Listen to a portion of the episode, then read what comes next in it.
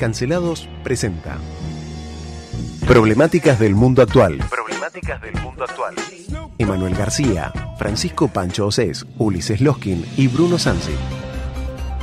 Cancelados por el mundo. Cancelados por el mundo. Operación en estudio, Nicolás Torchelli. Cuando las cosas pesan, agarro la guitarra y no hay mejor desahogo que tocar un rato la guitarra para volver a poner los pies en la tierra. Para mí usted es un enemigo que me enaltece. Lo más lejos estoy de lo que usted representa, mejor soy. Por último, la cancelación selectiva. empecemos a quemar los campos de los ricos para que no tiren más glifosato. Quememos las hojas. Cancelados todos por perros. Yo voy a barrer a los ñoquis de la cámpora que nos quieren dejar como parásitos en el Estado. Mr. Gorbachev, tear down this wall. I'll be back.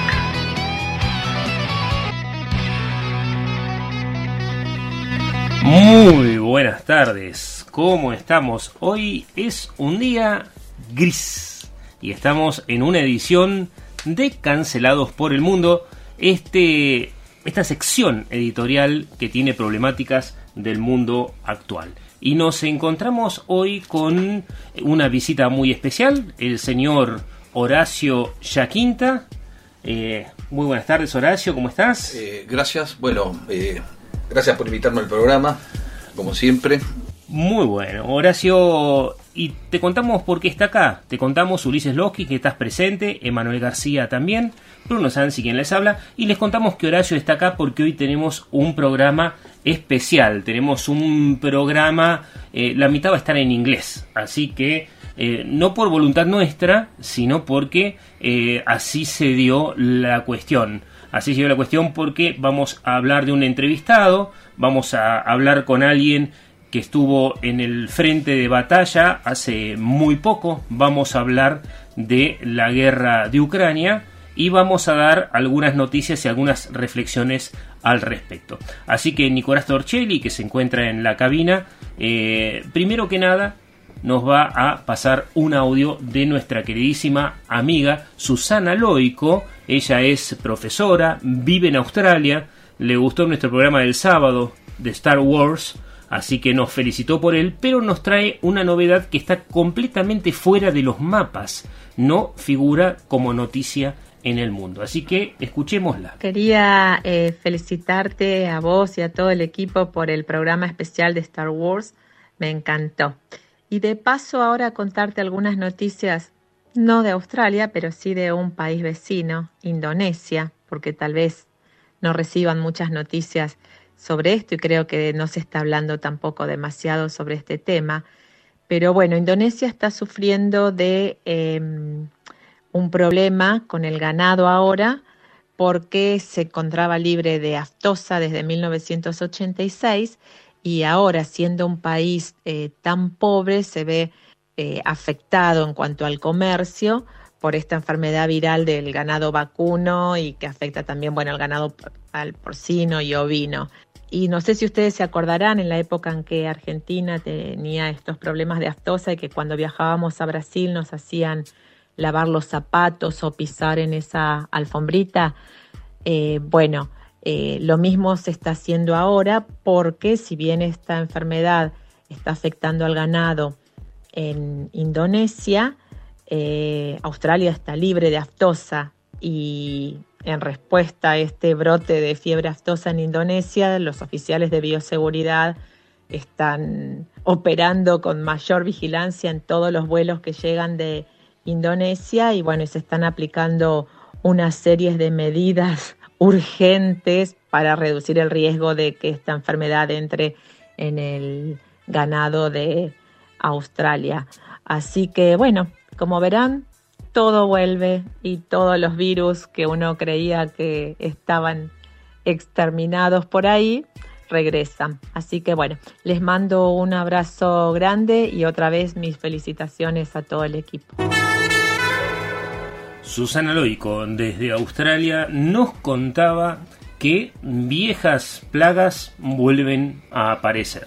¿Usted qué opina, doctor? Sí, la fiebre aftosa, yo no soy veterinario, podemos invitar a alguno algún día que venga a hablar, pero es una fiebre, es una enfermedad altamente contagiosa que afecta a los animales de pezuña hendida y que produce llagas, salivación y ulceraciones en la lengua, en las pezuñas, en la, que produce que el animal no pueda deambular y no pueda alimentarse bien y lo lleva a la muerte muchas veces y produce grandes pérdidas económicas. Y ahora en el mundo se está expandiendo la viruela del monito sicario. La, la viruela del mono sicario, la fiebre aftosa, pero bueno, nosotros con esto, si seguimos libres de aftosa, vamos a ser beneficiados. Podemos salir a vender carne barata como charlamos el sábado. Sí, acá decía de hacer un nuevo pacto Roca Roca- Runciman, claro. Horacio G. Quien escuchó el programa el día sábado va a encontrar referencia. Sí, así que le, le recomendamos cualquier cosa, escúchenlo, es el especial de Star Wars, lo van a encontrar en Spotify, Anchor, Google Podcast, Pocket Cast y en diferentes otras plataformas. Lo que decíamos hoy, eh, solo para recordar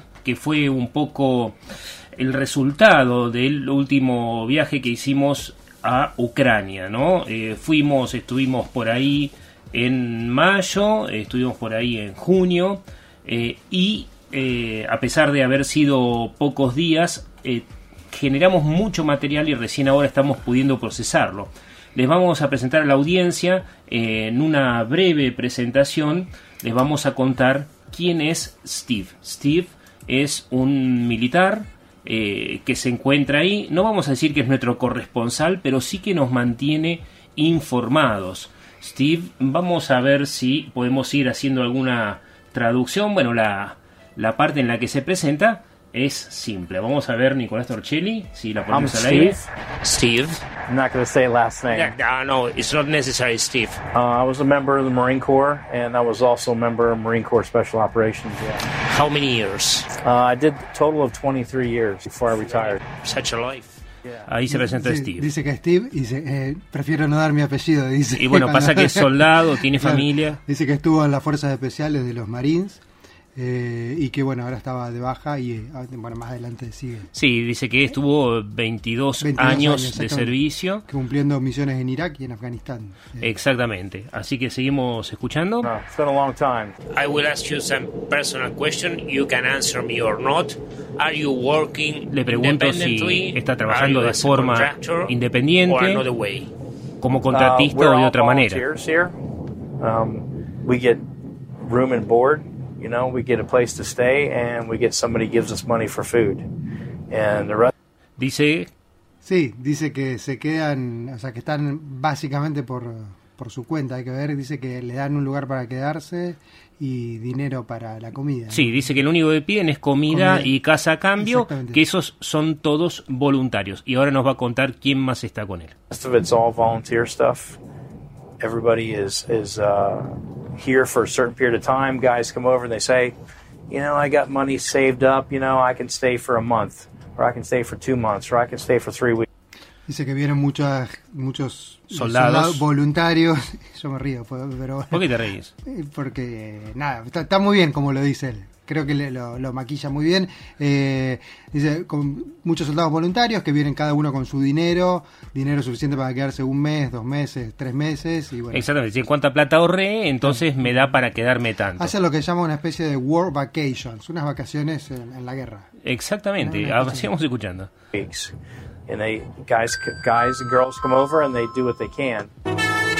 Dice que los muchachos vienen, se quedan y hacen lo que pueden. Ese fue el primer audio. Es importante decir esto porque cuando lo entrevisté a Steve estábamos en un tren bastante ruidoso, así que disculpen un poco la calidad de audio a la audiencia, pero es importante eh, saber que nosotros la información la tenemos de primera mano y tuvimos la suerte de encontrarlo. Eh, y Steve hace un trabajo muy particular junto con los voluntarios de diferentes países. Él dice que originalmente, esta parte no está ahí, que originalmente fue justamente, como vos decís, contratado para hacer un trabajo, porque él es lo que él llama un men at arms, vos lo llamarías mercenario, pues sos un hombre impiadoso este, y terriblemente crítico, pero es eh, una persona que trabaja eh, por encargo, digamos. Si vos viste una película de fuerzas especiales y todo eso, bueno, Steve es el que hace eso. Escuchemos la take- segunda parte. I mean, we've been doing it for the last two months. You know, I've got Dice que vienen trabajando uh, hace Army Green Berets, dos meses. some, uh, New Zealand infantry guys. I got an Irish Ranger. We had irlandeses, German, uh, Wehrmacht neozelandeses, infantryman. alemanes, Um, we've had hombres de I've had infantería, a French airborne guy. eh, paracaidistas We've all come franceses, together and we're teaching them basic small unit tactics. que están todos um, juntos y enseñan las tácticas básicas. Tácticas básicas de combate, dice. Todo Interesante porque es un grupo de amigos de múltiples nacionalidades. Y sí, Javelin, how to do anti-tank guided missile ambushes. Um, it's basically things that we've been doing for many years that we are teaching the Dice, son básicamente cosas que eh, cada uno de nosotros viene realizando durante a- hace muchos años. Y bueno, dice, ahí, ahí sigue eh, enseñando tácticas de emboscada contra tanques, Exacto. por ejemplo, que es, es importante eso. ¿Y qué más tenemos? these guys and girls how to stay alive and how to fight and win. Y todo lo que, So, it's lo que succeeded. se le puede enseñar para que se mantengan con vida. Y, A los chicos y a las y chicas, a las dice. chicas, sí. Y a las que chicas. Ser más efectivos en el combate. ¿no? especially when you know uh, you, you get a kid that doesn't even know how to put his helmet on.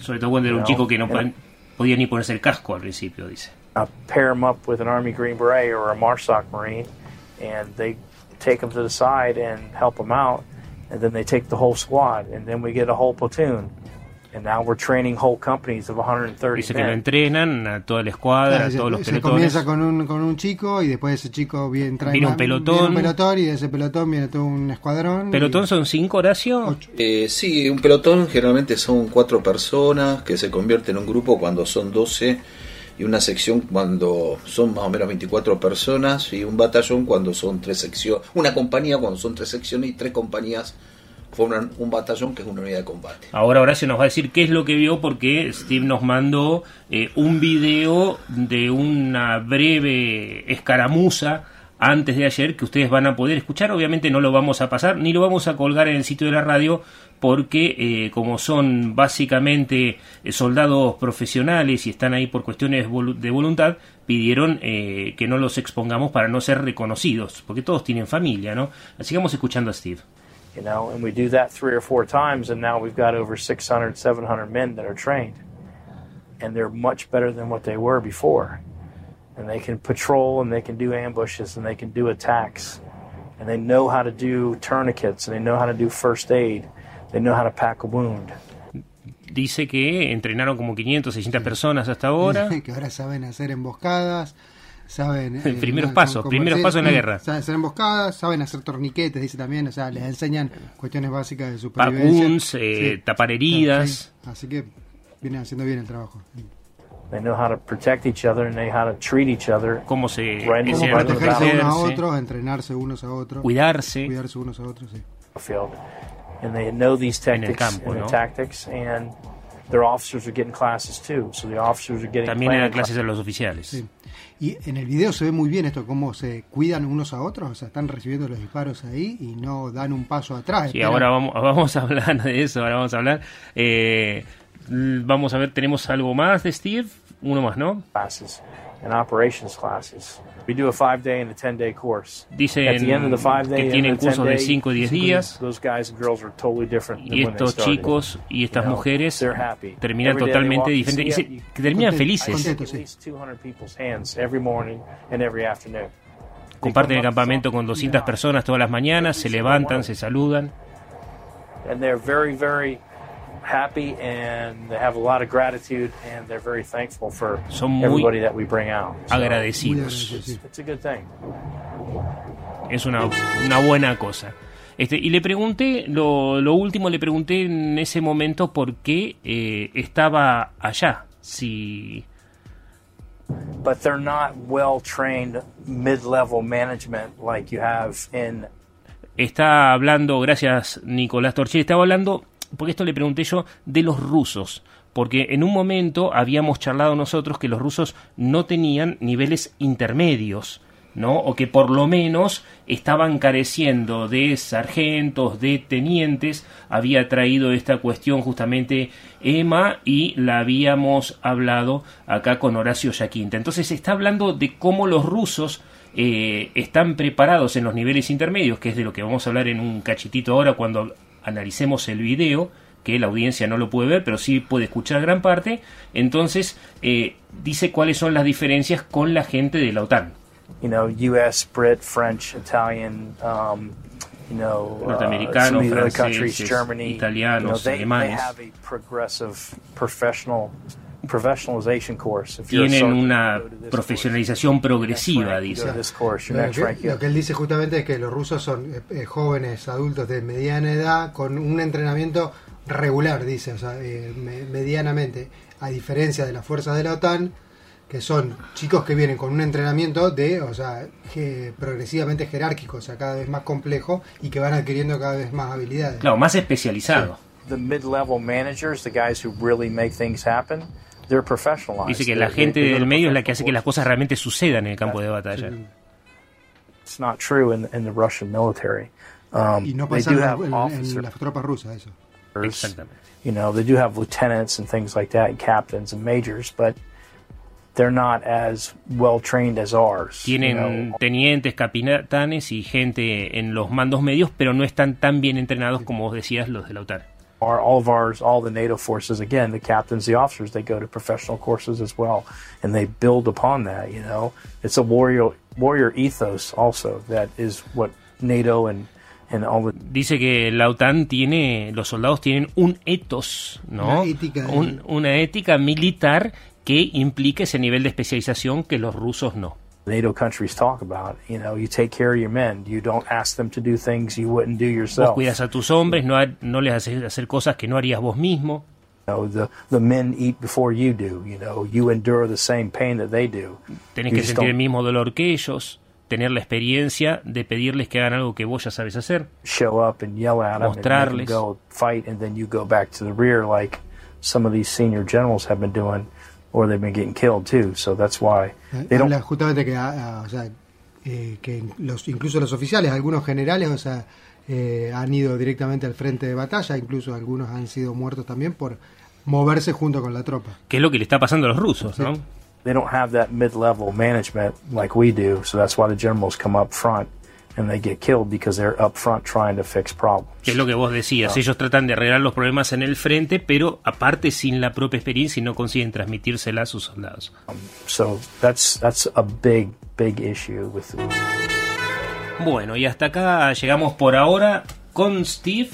eh, y vamos a escuchar un pedacito del video de la batalla en la que él participa. Así empieza a contarnos Horacio Yaquinta de qué se trata. Lo que estamos escuchando es un enfrentamiento en las afueras de Kharkiv, en el noreste de Ucrania. El que está comandando es Steve.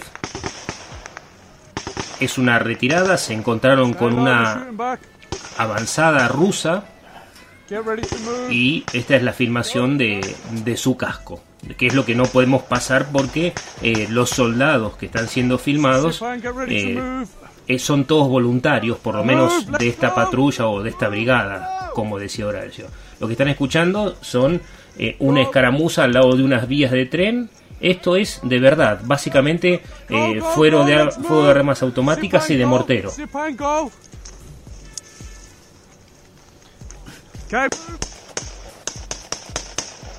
Y Steve está cuidando la retirada. Sí. Ahora cambió, porque él antes los entrenaba. Ahora ya está en el frente de batalla. Ayer le hice una pregunta técnica por un artículo que había salido en el New York Times que les mandé a ustedes y me responde, mira, ahora estoy ocupado peleando, este, no tengo tiempo para el artículo, te mando lo que pasó antes de ayer, me dijo. Así que es básicamente, esto es exclusivo del U20, ninguna otra radio, ningún canal, ni lo tiene, ni lo va a tener. Y a nivel nacional. A nivel nacional ni internacional tampoco, porque esto es un evento único, 20 minutos, eh, su grupo salió sin heridos. Este, así que Horacio, ¿qué viste en el video? No solamente salió sin herido, sino que parece que cumplieron la misión, porque hay una parte donde él pregunta, ¿You kill him? Y Sí. le dice, yes. Si lo mataste, te pregunta, ¿lo mataste? Sí, dice. Aparte vemos las balas, están rebotando ahí, están tirando granadas, o sea, el enemigo está cerca. Contanos, Horacio, Eh, eh, no, ¿qué viste vos? Yo básicamente lo, lo- un, un poco en, en función de lo que escuché, Steve evidentemente es un mercenario, ¿no? O sea, a partir Man de at arms. Sí, sí, a partir de los años 90 eh, se intensificó el trabajo con empresas terciarizadas que iban a pelear la guerra y se creó el negocio de los mercenarios, ¿no? Independientemente de que él diga que va con por un tema de voluntad, yo creo que a la guerra nadie, o sea, hay que estar, digamos, muy loco para embarcarse en una situación que implica estar en un ámbito de violencia y muerte. Entonces, bueno, creo que Steve se encuadra, a mi entender, en un mercenario. Estas cuestiones traen otras relacionadas con el DICA, con el derecho internacional del conflicto armado. ¿Por qué? Porque los mercenarios, a pesar de que la guerra es violenta, hay determinadas cuestiones que tienen que ver con el derecho de guerra, con el derecho internacional que hay que cumplir, que los estados deben cumplir, y evidentemente el mercenario sale de esa condición, ¿sí? Por eso muchos estados terciarizan estas cuestiones para que para evitar los costos que implica judiciales. El, sí, después del conflicto, porque después del conflicto viene la cuestión judicial, o hay que rendir cuentas de todo lo que fue pasando. En este caso, em, yo por ahí por lo que vi en el video, Steve eh, estaba adiestrando y me parece que se metió en un tema que no le gustó, en el sentido de que se le fueron las cosas de control y decidió, a mi entender, una retirada con su gente. Por eso está desesperado un poco saliendo de ese lugar porque me parece que estaba entrenando, pero vio que las cosas se le fueron del control y lo que hizo Steve, obviamente, es una retirada. Se llama retirada ¿por porque está organizada, por eso él está liderando, le dice, vayan, salgan, salgan, salgan, porque evidentemente se había metido en algo que no evaluó bien y se encontró con un enemigo que estaba un poquito más eh, fortificado. Entonces decidió, casi en forma automática por lo que vi, una retirada mientras le estaban eh, eh, disparando, ¿no? Por eso se escuchan los gritos de él, vayan, vayan, vayan, porque en realidad obviamente está arriesgando un poco su gente y además está arriesgando, discúlpenme, sigo siendo un mercenario, su negocio, ¿no? En el sentido de que eh, me parece que las yo voy por Steve que trabaja eh, gratis. ¿eh? No, no, no. Yo eh, las motivaciones que tiene él quiero dejar esto porque me parece que son otro tipo de motivaciones que no pasan por alguna cuestión en relación a lo que puede ser un Estado que se empeña en un conflicto armado con respecto al mercenario que tiene otras otro tipo de, de motivaciones. independientemente que esto, insisto, en los últimos 30 años empezó a ser una política de los estados de terciarizar las cuestiones de la guerra y, empieza a poner soldados profesionales eh, o ex soldados profesionales que para un bando o para otro eh, les son convenientes. ¿sí? Eh, acá hay que tener muy en cuenta que tanto los rusos como los ucranianos yo creo que han siempre han tenido la misma doctrina. Acuérdense que Ucrania hace 40, 50 años prácticamente estuvo, o sea, fue adoctrinada por el ejército ruso. Pero es cierto lo que él dice con respecto a las cuestiones de manejo del ejército ruso. El ejército ruso, por lo que he leído, tiene eh, eh, algunas debilidades en cuanto a la conducción intermedia o de base. Vale decir, en cualquier ejército, los generales por ahí piensan la guerra con los políticos, pero la hacen los pobres que están más abajo, esos son los que se sacrifican. Y para llevar, eh, digamos, esas personas a una situación de combate hace falta un liderazgo que les dan las bases intermedias, que en el fondo son las que tienen que estar mejor formadas para el combate. Eh, creo que un poco eso. Sí, vos me dijiste que era una retirada ordenada, eso lo había eh, destacado. Eh, sí, sí, sí, porque vos ante una situación de pánico, me refiero que vos estás en el estudio, de repente te entran acá, digamos, alguien que te viene a asaltar todo, vos tenías una situación de pánico adrenalina, entonces ante esa reacción tenés que metodológicamente llevar una acción adelante, ¿sí? Eh, la acción que estaba llevando él evidentemente estaba organizada porque él, mm, digamos, primero no, no se desesperaba, sabía lo que estaba haciendo. Segundo, estaba viendo, por lo que viene el video, los lugares de escape y estaba reordenando ese escape, ¿vale? Si no lo estaba dejando en banda, no estaba dejando, yo no veía que no dejaba gente, sino que trataba de que esa gente se pudiera organizar, que es lo que tiene que ejercer alguien en una situación de violencia, el liderazgo para que para poder eh, salir de la mejor forma de esa, de esa situación. Sí, a mí me sorprendió la tranquilidad. Bueno, porque evidentemente él se definió como que viene de un, eh, así es, es un profesional de la guerra, que ahora en realidad es un mercenario de la guerra, a mi entender, ¿no? O sea, el, el encuadre que le doy. O sea, eh, no, digamos, eh, para mí no es una es, no es una persona de mi agrado o sea yo lo adoro, no no no sí bueno pero este es mi punto de vista personal no o sea cada uno puede es muy subjetivo pero de todos modos, bueno, eso es lo que yo un poco vi en este, en este video. Y contame, estabas diciendo que una de las cosas que charlamos con Steve en su momento, eh, que la entrevista es de una hora en realidad, eh, nosotros pasamos un pedacito, eh, en realidad lo que él habíamos hablado de la duración posible de la guerra, ¿no? Nosotros nos habíamos jugado a que el, el aniversario del fin de la Segunda Guerra Mundial sería una fecha simbólica, no lo fue, nos fuimos a Ucrania y Steve dijo, esa parte no la mostramos ahora por una cuestión de tiempo, tiene todo el potencial para ser un conflicto largo. Horacio, ¿cómo lo ves ahora? Sí, sí, sí, tal cual, no, creo que acá incluso en, en algunos otros programas lo hemos sostenido, este es un conflicto permanente, porque en realidad el conflicto este armado que estamos viviendo no es la causa, el conflicto armado es un efecto. ¿Un efecto de qué? De un problema a nivel mundial que se refleja en otras en otras cuestiones. A ver, uno está medio como jugando la guerra blanco-negro, gordo, flaco, cero, uno, y en realidad eh, yo creo que la esencia no está ahí. Ahí hay un efecto de lo que está pasando en el mundo que se está reacomodando. Venimos de una pandemia, de una situación donde los rusos ya, yo había dicho en este programa, en el 2008, ellos ya habían declarado en su estrategia nacional de seguridad nacional rusa, no la occidental, la rusa, que Estados Unidos y OTAN son las principales amenazas. No lo dijeron hace cinco meses, lo dijeron en el 2008, hace 15 años, ¿sí?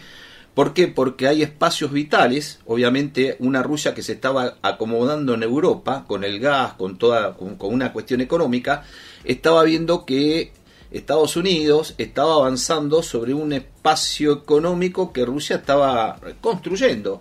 Entonces, eh, ¿qué pasa?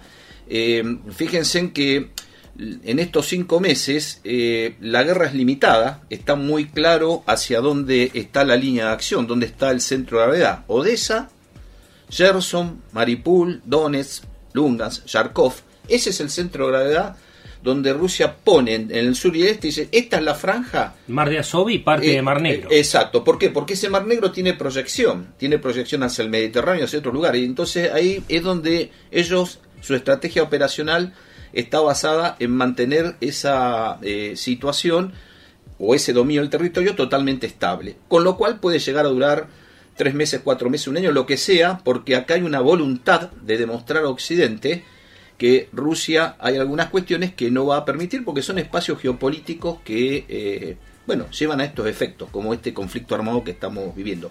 Pero yo lo que me niego es tratar de focalizar en la guerra toda la cuestión, porque la cuestión es mucho más eh, amplia. Fíjense en lo que está pasando con Biden en la visita que hizo.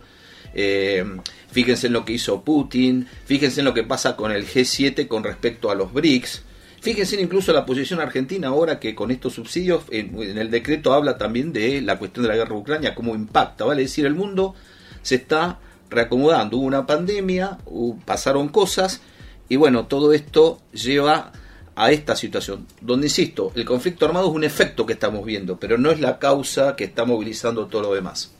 No, a veces se le excusa a algunos políticos de diferentes países. Eh, sí, sí, fíjate que Alemania, por ejemplo, está haciendo una yo veo que por ahí está mandando armas por un lado y por otro lado está, está viendo gas. claro que está viendo cómo soluciona el tema del, del, gas no entonces se está jugando todo el mundo a dos puntas incluso hablan de que el nuevo orden eh, que se está eh, construyendo se habla de una especie de, de eh, de un mundo que va a ser más multicéntrico como que todos los países se empiezan a alinear nuevamente y es como lo que la globalización empieza a tener, digamos, determinados fracasos, digamos, que se empieza a manifestar en todo, la, en, en, todo este, en todo el rompecabezas que es el mundo. Así es, el mundo está cambiando, nosotros lo sabemos y lo vamos a seguir analizando con Horacio, si te parece. En una o dos semanas va a estar con nosotros. Por ahora nos despedimos, agradecemos a nuestra audiencia el trabajo espectacular de Nicolás Torcheri hoy, Ulises Loskin, Emanuel García, Horacio Yaquinta, Bruno Sansi quienes habla. Que tengan muy buenas tardes. Come fly with me, let's fly, let's fly away.